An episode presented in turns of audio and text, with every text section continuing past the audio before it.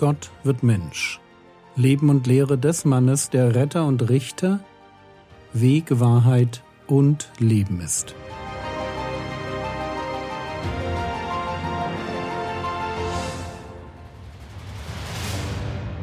Episode 394 Die Heilung des Fallsüchtigen Teil 1 Die Episode mit dem Berg der Verklärung liegt hinter uns. Jesus kommt mit seinen Jüngern vom Berg zurück. Markus Kapitel 9, die Verse 14 und 15. Und als sie zu den übrigen Jüngern kamen, sahen sie eine große Volksmenge um sie her und Schriftgelehrte, die mit ihnen stritten. Und sobald die ganze Volksmenge ihn sah, erstaunte sie sehr, und sie liefen herbei und begrüßten ihn. Jesus kommt mit Jakobus, Johannes und Petrus zurück und mitten hinein in einen Konflikt zwischen den Jüngern und den Schriftgelehrten. Wo liegt das Problem? Markus Kapitel 9, die Verse 16 bis 18. Und er fragte sie, worüber streitet ihr mit ihnen? Und einer aus der Volksmenge antwortete ihm, Lehrer, ich habe meinen Sohn zu dir gebracht, der einen stummen Geist hat, und wo er ihn auch ergreift, zerrt er ihn zu Boten, und er schäumt und knirscht mit den Zähnen und wird starr. Und ich sagte deinen Jüngern, dass sie ihn austreiben möchten, und sie konnten es nicht. Das ist das Problem. Die Jünger wollen einen jungen Mann heilen, aber sie können es nicht. Es ist allen klar, dass es sich hier um eine Besessenheit handelt. Aber der Exorzismus gelingt den Jüngern nicht. Und das ist für den Vater umso schlimmer, als es sich dabei um seinen einzigen Sohn handelt. Lukas Kapitel 9, die Verse 38 bis 40 Und siehe, ein Mann aus der Volksmenge rief laut und sprach, Lehrer, ich bitte dich, blicke hin auf meinen Sohn, denn er ist mein einziger. Und siehe, ein Geist ergreift ihn, und plötzlich schreit er, und er zerrt ihn unter Schäumen, und kaum einmal lässt er von ihm ab, er reibt ihn auf. Und ich bat deine Jünger, dass sie ihn austreiben möchten, und sie konnten es nicht. Ganz peinliche Situation für die Jünger. Ihr Meister ist weg, und sie sind nicht in der Lage, einen Dämon auszutreiben. Nicht, dass sie das nicht früher schon gemacht hätten. Wir erinnern uns an die Missionsreise der Jünger. Da gehörte es zu ihren Aufgaben, Dämonen auszutreiben. Interessant ist jetzt, wie Jesus reagiert. Lukas Kapitel 9, Vers 41. Jesus aber antwortete und sprach, Ungläubiges und verkehrtes Geschlecht. Bis wann soll ich bei euch sein und euch ertragen? Bring deinen Sohn her. Warum ist Jesus so aufgebracht? Ich bin jedenfalls im ersten Moment verwundert darüber, dass Jesus hier so hart formuliert. Ungläubiges und verkehrtes Geschlecht. Bis wann soll ich bei euch sein und euch ertragen? Was lässt den Herrn Jesus so missmutig werden? Er hatte doch eine gute Zeit im Gebet mit Mose und Elia auf dem Berg. Warum geht er nicht ein wenig gelassener mit seinen Zeitgenossen um? Und halten wir dazu erst einmal eine Sache fest. Es ist noch keine Sünde, wenn man mal frustriert ist. Gerade als Leiter darf ich schon auch mal über die Begriffsstutzigkeit und Dummheit meiner Schäfchen kurz seufzen.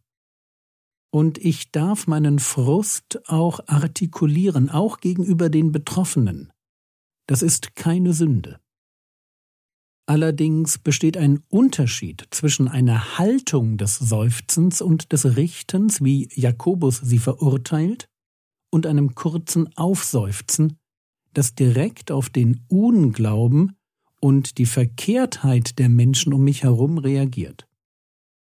Wenn Jakobus also schreibt, Seufzt nicht gegeneinander, Brüder, damit ihr nicht gerichtet werdet, dann geht es im direkten Zusammenhang um das Thema Geduld.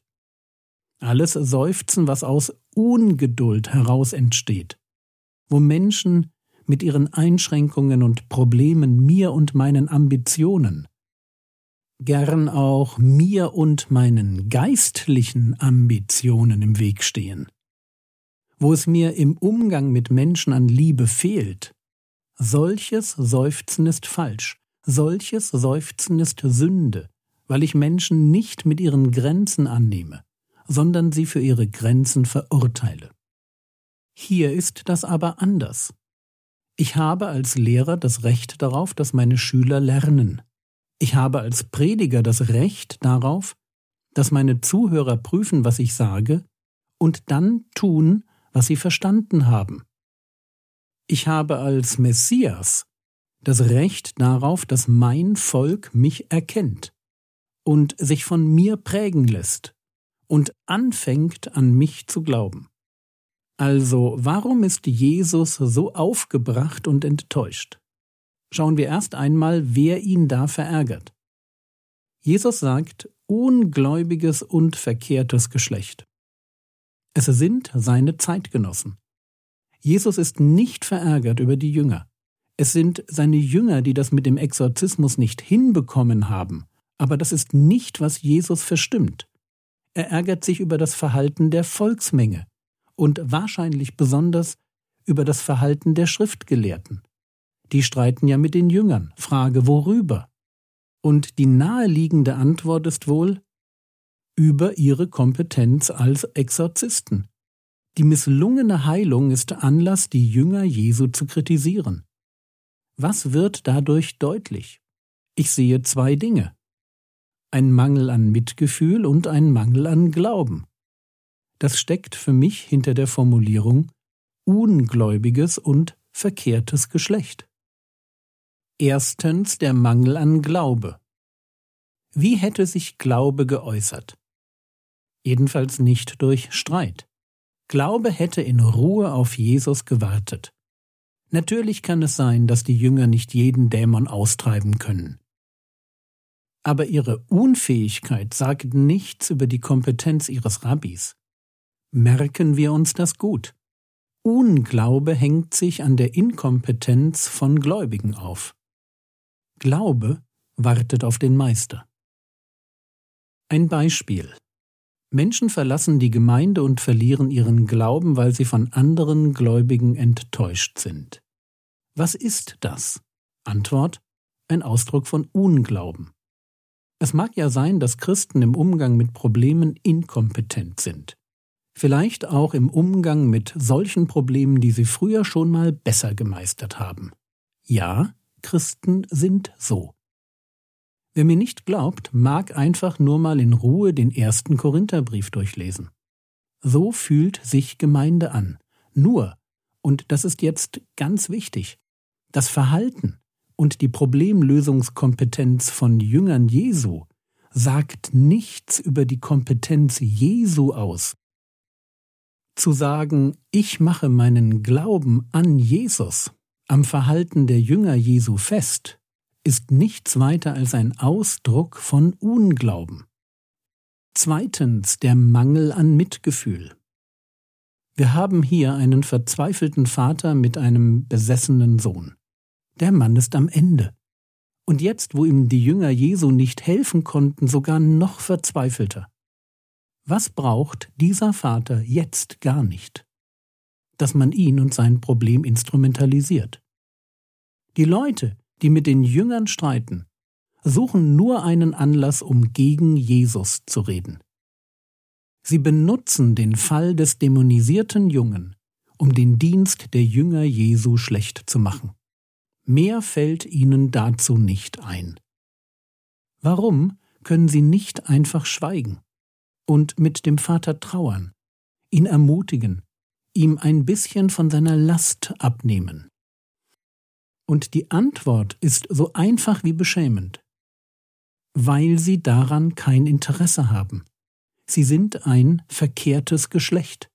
Da ist etwas Perverses und Verdrehtes in ihrem Denken und Verhalten. Und jetzt kennen wir den Grund dafür, dass Jesus verärgert ist. Es ist der Unglaube und die Verkehrtheit der Menschen um ihn herum. Es ist die absolute Lernunwilligkeit, das Beharren auf ein zutiefst sündiges Verhalten, das sich durch noch so viele Wunder und Zeichen einfach nicht für Glauben und Liebe gewinnen lässt.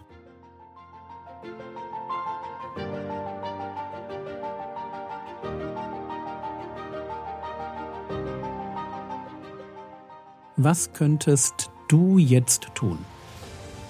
Liste einmal alle Probleme auf, die dir spontan einfallen, wenn du an die Gemeinde in Korinth denkst. Wie schneidet deine eigene Gemeinde im Vergleich dazu ab? Das war's für heute. Du findest Fehler in meinem Podcast? Schreibe mir kurz eine E-Mail. Ich genieße wertschätzenden, tiefen und fruchtbringenden Austausch. Der Herr segne dich, erfahre seine Gnade und lebe in seinem Frieden. Amen.